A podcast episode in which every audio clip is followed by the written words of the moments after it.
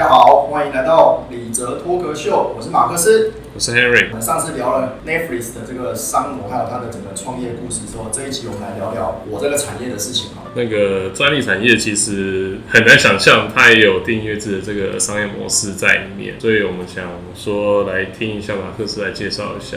其实这个我也是真的想了蛮久的。订阅服务它其实可以套用到各行各业的这个产业里面。对那我就一直在想，那专利到底有？其实我相信很多人可能会觉得没有。对，因为一般听到专利，你可能就会觉得那就是你想要申请专利的时候，嗯，就去找事务所，然后就付一笔钱，人货两讫，结束之后案子就终于就结束了。对，一般你不会觉得，哎、有有什么订阅模式在里面？对啊，因为我我觉得，因为专利的你取得专利权之后，其实重点就在于说专利权的运用嘛，对是你要运用在生产，然后投入市场对之外，那有没有其他的呃可以借由专利权的取得做其他的盈利所用？对那其实它就是一个这样子的发展嘛。对。其实 Henry 提到一个重点，我们专利取得之后，其实取得之后才是这个权利展现它价值的地方。对对，那其实我今天要介绍的这个有关于专利产业的订阅制的相关服务，也就发生在这个这个阶段。那我先跟大家来稍微法普一下。那其实专利权它很简单来说，它就是你取得一个可以排除别人，比如说我今天有一个咖啡杯的专利，那我就可以跟 Henry 说，哎、不能跟我做一样专利里面所涵盖内容一样的咖啡杯，所以我们排除了 Henry 这个竞争对手。嗯哼，这个基本最重要的基本概念是这样。当然，如果 Henry 今天他一直很想要做这个咖啡杯，因为他觉得这个市场实在是太有潜力了，那他或许可以用几种方式来跟我取得一些许可，然后就可以去制造或是贩售。那当然最简单，第一个就是他把我的专利买走嘛，嗯哼，那我偏不卖呢，我就是不卖 Henry。那第二种方式，当然你可以把我的专利无效，那又是另外一回事。那其中一种 Henry，你可以来跟我谈授权，你来授权我这个专利权，然后就可以使用。对，你就可以继续去使用。那我也不会，因为我已经授权你了嘛，对所以就不会有，你就不会有侵权的话，我就不会去对你提起这个侵权诉讼的情况。这样，嗯哼，那其实这个概念在这样大家如果有稍微认识之后之下，你就可以知道说，所以其实当别人有专利的时候，你如果做到相关产品去呃落入这样的专利权里面，那你就要可能一的会被告，要买就要取得授权。那这样的情况在其中一个很大的产业是非常常出现的。那你要不要猜一下是哪一个产业？你说最常出现这样子纷争的产业是什么？对，科技产业吧。对了一半，没错，科技产业其实也很常发生嘛。那嗯另外一个就是所谓的资通讯产业。嗯哼，资通讯是什么呢？比如说我们现在用的这种智慧型手机，对，都需要用到联网功能，不止智慧型手机，现在笔电一定都是。其中还有一个很很大一块是我们现在开始一直听到这种智慧车的出现。嗯，那车跟车之间其实也都开始需要有沟通能力，对，对，那他们就需要有通讯联网的的这种技功能术在里面。对，对啊，那当涉及到这一些技术的时候，其实它背后就有非常非常多的专利卡住了。对，那其中就有一个很重要的呃概念可以跟大家介绍，因为它全世界要怎么样让大家可以装置间可以这么自自然而然的很顺利的沟通，他就要有一套标准，嗯哼，就是你跟我要用同样的标准，那我们的沟通起来才会顺畅。比如说我们都要讲国语，对，那可能大家才会比较听得懂。对，那不然如果有一个人讲不同语言，对不同的语言，那你可能就没办法在这个沟通之间就会出现一点障碍。对，所以标准这件事情就很重要。那换言之，如果你的技术被认定为标准，那你相应的专利不就也是别人必然会侵权吗？对，因为他一定要去用嘛。对，OK，那这样的概念，我们就会把那个那一件专利叫做标准必要专利。那为什么提到这个很重要？因为大家 Henry 想想看，我今天拿着马克思拿着一件标准必要专利，那 Henry 就要做要套入这一套系统的时候，你必然会侵权。对，那如果我不授权给你，我就没办法做。是不是完全就没办法做？对，对，所以世界上也因为考量这样的情况，会有很多人，他们就聚集在一起说，那呃，我们可能要去有一个联盟也好，嗯或是有一个团体也好，对，大家一起来互相交流，或是互相解决这些纷争这些事情。但这个团体是拥有那个标准必要专利，就是有拥有这个标准必要专利的人吗？这会分成两种模式，嗯。一种模式是他可能是自己拥有的人，对。那大家聚集起来，比如说我是以前的 Nokia，嗯哼，或是呢 Henry 就是 Samsung 之类的。对那我们都拥有很多专利，那我们就想说，那我们就来铺合在一起，对，对，我们就组成一个联盟，然后可以来进行很多这种啊专利的，不管是授权，还是甚至有些还会进行诉讼的动作。嗯哼，那相应的这种又出现了另外一个 term 啊，就是所以专利联盟就相应的就出现，它有一些很重要的几个想要解决的问题。回到前面刚刚提到那些专利，因为比如说你对于汽车厂来说，对，像最近很红的宾士好了，戴姆勒公司，他可能以前所聘的这种人才，工程师也好，或是里面的人才，他可能都不太懂，不太懂通讯。那他现在要发展车联网的公司，他可能就没办法那么容易的跨入那个通讯领域的技术，以至于他也没有办法去辨别究竟哪些通讯的专利可以需要授权，不需要授权。对，所以他们就有很多这种困扰。那第二个是，就算他知道要找谁授权的，他可能也没有那个地位，他没有那个能力去找对方顺利的谈判，然后拿到授权。嗯嗯，那再来是大家都知道，就是一个车子或是一个笔电，它背后涉及的技术那么多，对，那他假设有一千件好了，它是要一千个逐一的登门拜访，说，哎、要不要这个技术可不可以授权给我？那那个技术不会授权给我等，他一千件拜访那个产品的上市时机点都已经消失殆尽了。嗯对，所以其实这也是为什么后来会有一些联盟的出现，因为他就是希望扮演一个可能是平台的角色。那那些所有拥有专利的人，你就把它想象想象成他可能是散落的拼图块，对，每一块拼图就是一一件专利好了。那我这个平台，我这个专利联盟者，我就是扮演那个平台平台的角色。嗯，那我就会负责把拼图都拼好。那我告诉你，今天你一旦想要授权通讯领域的哪一个技术的专利的时候，你就只要加入我这个平台，加入我这个联盟，嗯哼，那我就把这块整块拼图卖给你。OK 因为这样到此为止，你有觉得听得懂吗？会不会太难？我听得懂，但是我我比较好奇的点是说，这个专利联盟啊，你刚刚说就是把它整个拼图拼起来嘛，对然后整包卖给想要从事生产的公司。对那收益的话，因为每个拥有 patent 的拥有者都不一样嘛，对，那他是怎么去分润，还是看比例？那他们要怎么去议价？因为整包整包的去卖跟各自谈，当然因为各自谈比较比较困难，因为你要谈很多。是。那拼图式的、包裹式的去卖比较容易。那这样费用拆分，我其实我会比较好奇。嗯，好，接下来就 follow 这个 Henry 的问题，我们就要进入今天其实要谈的专利跟订阅制。接下来我们就来聊聊，所以这些专利联盟他们的整个商模也好，或是定价模式也好，他对们是怎么去去设计的？那我可以直接举举例子啊，有一间公司叫 RPX。嗯 RP 叉，大家有兴趣也可以去搜寻。那它其实是在二零零八年就创立了，那很久了，很久了很久了。那现在它也是运行的非常好，它在纽约是有上市的，它是一间上市的公司。嗯，这间公司主要的目的就是它透过协助它的会员快速的去辨别出哪些是关键的专利，嗯。然后再来是它会去把哪些专利买进来，嗯或是授权进来，进而就可以让加入它这个平台的会员降低诉讼的风险。因为那些专利原本可能会拿来告他的，可是今天已经被他买进来了，对，被他授权进来，所以那换言之，嗯。那些告的人就没有权利了。嗯哼所以他是用这样的方式让他的会员可以诉讼风险得到降低。所以 RPX 它它就是拥有这个专利的拥有者就对了。如果是他买进来，他就是拥有者。哦那，OK，有有些情况是他也会采授权的模式。就是他要求呃专利拥有者授权给他，他再授权给这个平台的会员。是的。哦，OK，所以他的收费模式就真的是采会员制。嗯哼，那你要去加入它，你就要付会员费。比较特别的是，它是会照你公司的营业收入、营业规模去看，所以可能大公司当然理所当然会缴的比较多，小公司就会缴的比较比较少。那它是收取一个就是 fix 的费用，不会再有额外的额外的费用。那可是如果公司成长，它还是收 fix 费用，所以他会看你的营业营业规它是，每年去 review 一次你的它是什么时候去 review 这个不太确定，但是它的最简单的基本的收费模式就是呃，当然你今年比如说营收一千万好了。嗯那他可能就收里面的五 percent，当然我觉得五 percent 还是太高了。嗯可能是多少 percent，就 percent 只是举例啊。那你可能今年就要付这个百分之五的一个费用作为你的会员费。嗯，那它的固定费用是这样的意思，不会因为你发生诉讼的情况比较多，那你就要对再付多一点。OK。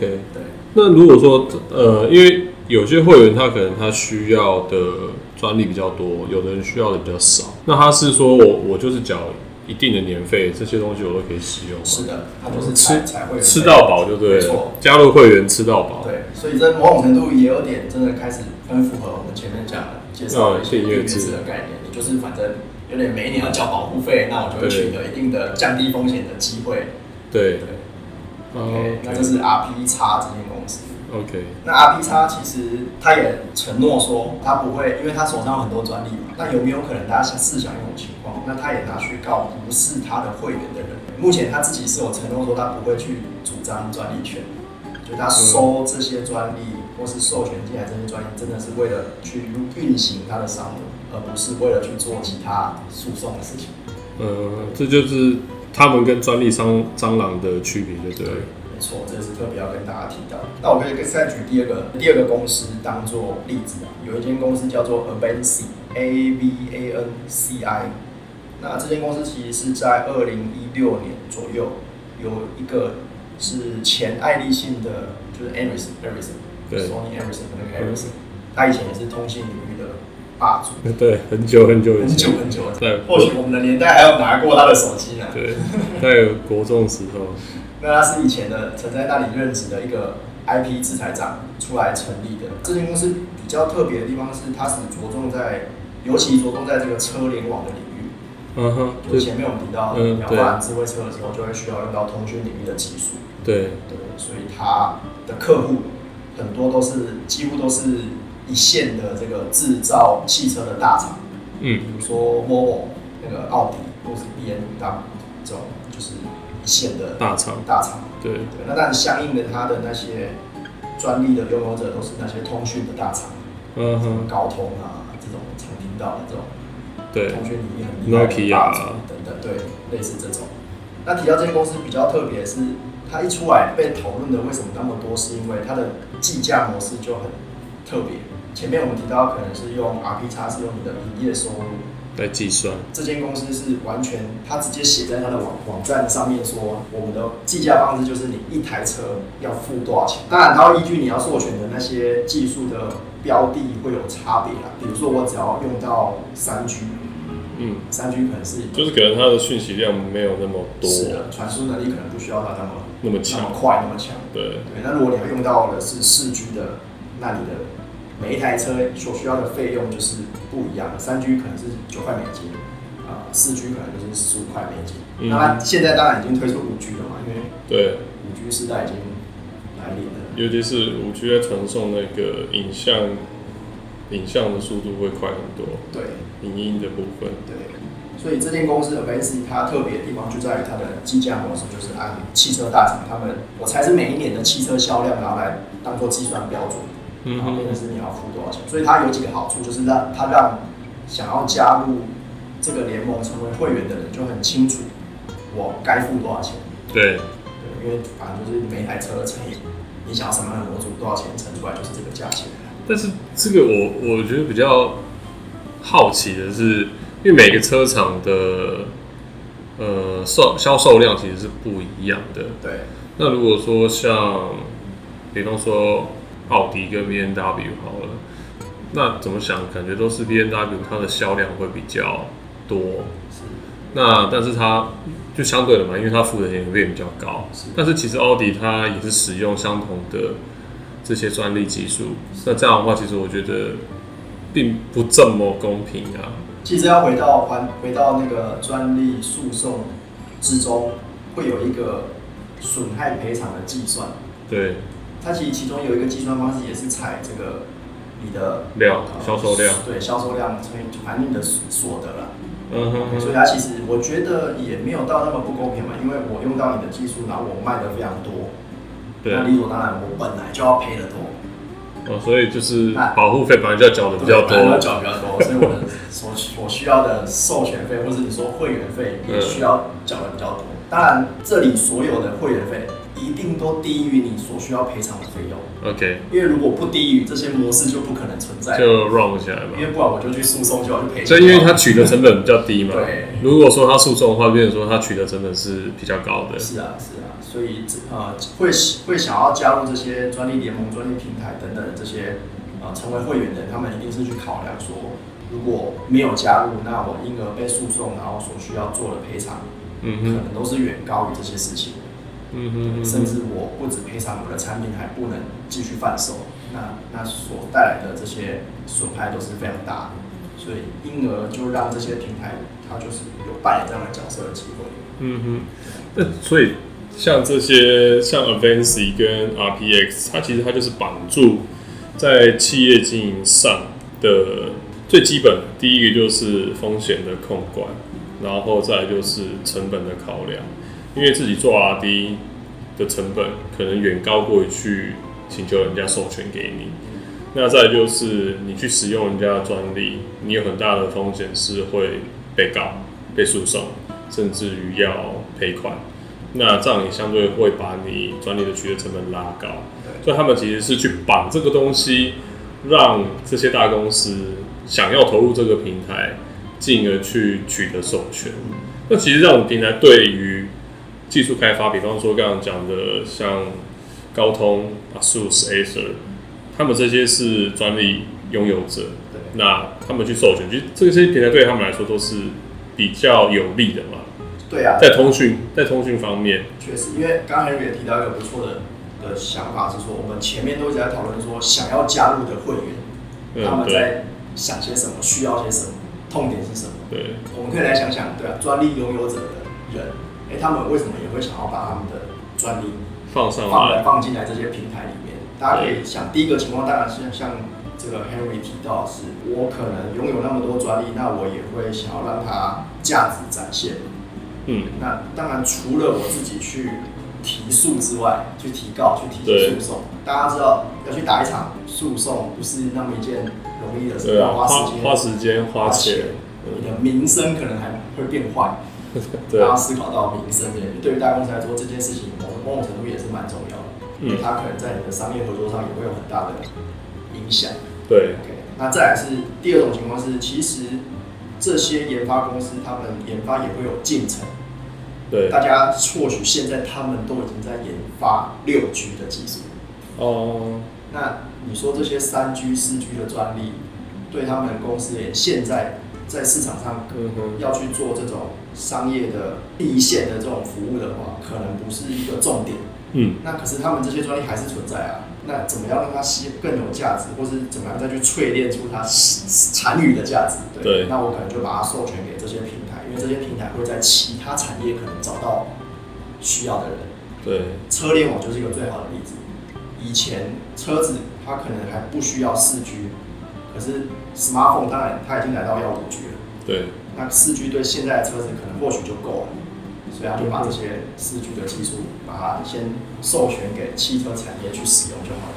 对，当然，未来当 smartphone 可能来到六 G、七 G 的时候，车子可能就会需要用到五 G，嗯哼，所以等于是他就把这样的不同的呃世代的技术的专利，把它区分出来之后，让它这些相对比较落后落后技术的专利继续展现它的价值，然后把它放进来这个平台里面去，看用什么方式让它可以继续赚钱啊。白话一点就是这样。对啊，其实它它其实它这个 Avancy 它跟 RTX 它就像一个专利的订阅平台，那上面其实有很多的技术专利在上面，然后让有需要的公司去订阅他们的服务，他们的专利服务。那这一部分其实对于呃授权者啊，就像我们刚才讲高通，比方说高通好了，它对这个企业来说，它也是可以去创造一个持续性的收入。那这也是订阅制的核心嘛。就我希望说，今年至少我可以从年初的时候，我就知道有哪些公司要来订阅我的这个专利的授权服务，然后我可以去很早的去预估我的呃公司的 revenue，好让这些 revenue 再去利用在其他的，比方说研发。的技术上面，因为 R D 非常烧钱嘛。如果说你没有一个持续性的收入的话，其实你要是一直去靠生产产品、卖产品去赚钱，其实是非常辛苦的一件事情。确实，它等于是让这个专利的产业链可能又更精致化。对，这样的平台出现，它就专门协助我们把这些专利去让它有价值。嗯，那我这个公司我就可以继续产出更好的专利。嗯，就是让它更有效率的正向回转这样子。是啊，是啊，是啊。因为 Henry，你要不要猜猜，那台湾有没有这样的公司？台湾啊，我没听过，那就是没有。没有错，反正是几乎，可能只能说几乎没有啦。因为这些事情其实它涉及一些需要独特的，或者说需要非常厉害的心法。第一个一件第一件事情就是。那我有没有能力去判断哪些是关键专利？对，这就很重要。高技术。对啊，你如果花了一一堆钱，身为平台花了一堆钱买了一堆乐色，没有用，不会卖钱。对，结果你的会员每个都说这些都保护到我，都烂货的。对啊，我的诉讼还是持续在发生。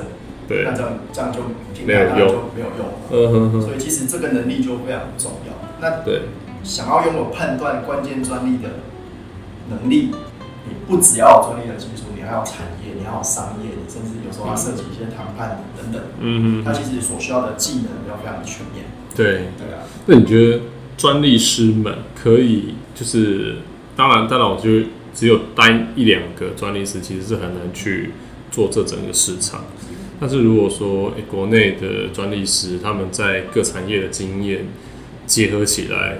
然后大家想去弄个这样子的一个平台出来的话，哦，先别说资金上面的问题，你觉得这样是有可能的吗？理论上有可能，但是实物上赚不到钱。为什么？就是因为前面我们讲这种平台为什么会出现，有一个很大的原因就是诉讼。你加入会员的人，一定是他面临的诉讼的风险。对。那他在赔偿风险跟会员费用衡量之下，他觉得会员费用比较低。然后又可以降低很大的风险，所以这种平台才会出现。那来到台湾，在台湾的诉讼风险是非常的低的。嗯，这里的风险包括，就算我输了，我要赔的钱，对，也是非常的低的。那这样的话，那我何必先花一笔钱交了这种平台呢？所谓所谓说，在台湾诉那个专利诉讼的成本比较低的原因是什么？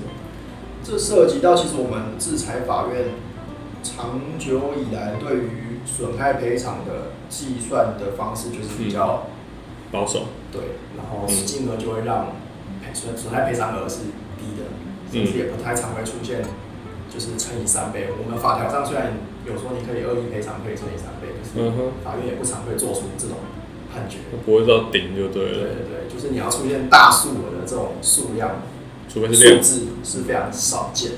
呃，而且因为台湾的总市场量又没那么大，是啊，是啊，是啊。那当然，你你说台湾常常去做国外市场的，那比如说美国，比如说中国，那它都会，它就会有相应已经做的非常好的平台，已经在那里。嗯哼哼，所以你要进去的门槛也很高。是啊，所以我目前为止我也没有听过台湾有类似这样的平台，是由台湾人，我说的是台湾人，用台湾公司自己自己成立的。那可以稍微再跟大家介绍一下，其实刚刚 Henry 有提到一个关键词，就是很多人会认为这样的公司是专利蟑螂。对，专利蟑螂这个大家有听过吗？Henry 都有听过了，应该有。哦，反正业界的。OK OK，其实前面我们提到的这样的专利联盟，很多时候如果他也去提起诉讼，对，他就会被认为是专利蟑螂。嗯。那为什么？就是因为他其实本身不制造产品，可他却拥有很多专利，因为他有能力去判断关键专利。嗯。他拿到。当当他拿到这些关键专利之后，他就去告别人，透过这些诉讼的方式，不管是取得和解金、取得授权金、取得赔偿金，来进而获取营收赚钱。对，有一些模式商模是这样运行的。那那一类我们就会称它为是专利蟑螂。嗯哼。那其实这样的公司是有的，比如说这个 Intellectual Venture ID，它其实是一个很有名的专利蟑螂。嗯哼，那通常台湾的公司还是美国人？这也是美国的，美国的。通常我们就会称它叫做它是攻击型的专利联盟。那相应的刚刚那些 RPX，或是嗯，Abency，我们就它称它叫做防御型的所以。所以其实说穿了，专专利蟑螂它就是占着茅坑不拉屎嘛。Yeah，有专利不不用嘛？他也他也没有要用，因为他要用，他可能势必他又要付出更多成本出来。那我觉得正反两面都有啊。我们就来回到刚刚 Henry 讲的这一句：我有专利，我去主张它，我也在用啊。啊，为什么是一定制造产品才叫在用专利？但是它的应该是说，它这样的使用的方式，它并没有投入在市场里面吧。应该说它没有，其实对反方的会觉得这样的商模没有为市场带来更好的创新。对，因为它不是一个正，它它反而呃怎么讲？它对于市场是没有正面的影响的、啊。对，因为你不会让技术一直在就是往创新的方向一直去发展下去，因为专利的本质是促进创新。对，他反而会去扼杀很多一些创新的概念，对啊，就因为卡在他的技术专利上面。是的，所以会有这样的差别啦，攻击性跟防御型，大家可以稍微认识一下。那刚刚我介绍都比较属于防御型，就是你加入会员可以降低你被诉讼的被诉讼风险。也好等等。OK，那其实我一直在思考这些内容的时候，我也在想说，那究竟我们回到刚刚我们一直在谈专利授权啊、让渡啦等等，对，那如果回来专利申请，申请到底有没有可能发展成订阅制的服务？申请，你应该要先谈谈说，我们在申请专利的时候，比方说我现在我已经有一个我发明的一个技术了出来了，那它为什么会有持续性的必要费用要支出？如果有，我觉得就能够走订阅制。因为主要是说有你像我们这些一线的大厂、科技厂，嗯，当然现在不只是科技厂也都会做研发，那我是以科技厂举例而已。其实他们每年都会去编列这些营运的策略、研发的策略，他们今年准备开发什么样的技术、什么样的产品，其实都已经拟定好了。嗯所以那相应的会产出具体大概多少数量的专利，其实心中也会会有一个底。对，甚至有些公司是直接定 KPI 哦，我今年就是要一千件，不管不管专利的好坏，对我今年就是要出现一千件。嗯，OK，那其实所以我就想说，哎、那有没有可能对啊？事务所就去告诉这些公司们说，哎、你来加入，我提供一个方案，你来加入成为这个专利申请服务的会员，那嗯付这些费用，那你就可以申请什么样数量的，或是当然你申请的过程中就可以去降低哪样的费用等等。嗯嗯嗯，我只是在思考，其对实我目前没有看到这样的模式出现。但是某些单位还是很敢提呀、就是比方说我的预算金额就是多少钱，但是你要帮我申请到多少个 patent，确实确实，可是我觉得对啊，这只是一个一个一个思考啊。或许在费用上，可能大家就会觉得说，哎、那这种会员制或者订阅制的专利申请服，会不会让专利销价的这种情况更剧烈？或许也是有可能。因为就算要吃到饱，至少呃提供服务方他也要是能够负担的，而不是说我吃到饱就是帮你吃到倒。是啊是啊，对啊，所以我我觉得回到 Henry，我们前两集一直在讨论的订阅制的本身，你在设计的时候，其实也不能全然只是考虑费用。对，对，你要回到你提供专利申请的订阅制的时候，你还能为客户带来什么样的内容、什么样的东西，而不是单单是看那个每个案件，嗯，我可以帮你省多少。因为如果是这样的话，其实订阅制也没有它的价值啊。对啊就是，销价直接砍价就好，我还跟你说那么多，你要订阅制要干嘛？对，而且因为订阅制大部大部分的订阅制，它都是提供相同内容给多数使用者。那如果说像申请专利，它是其实因为每一个专利的申请，它就是一个 by case，它并没有办法用相同的方式去申请上千上百个专利嘛。所以我觉得在事情上可能必须要好好的去去思考这一个点。对啊，因为其实订阅制虽然说它可以在每个产业中运行，但也不表示说都一定会成功。是啊是啊，因为其实我们在之后会介绍在订阅制上失败的例子。那它失败的原因不一定是表示说他的策略整个就是不好的，他可能他策略的方向可能是正确的，但是他有一些环节做错了，所以才造成他整个订阅制他没办法去做推行。那我们也欢迎说有其他产业的呃工作者，然后企业的拥有者来跟我们接触，我们可以一起讨论跟发想。看看还有什么样的订阅的模式可以去创新的。对，因为它的可能性其实在近二十年其实非常的广泛，可以去运用的。了解。对，好啊，那今天就非常开心，可以跟大家介绍一下，哎、原来专利产业也有这种相应的订阅制的这种模式存在着。对，对那就今天就先这样啦。好，拜拜。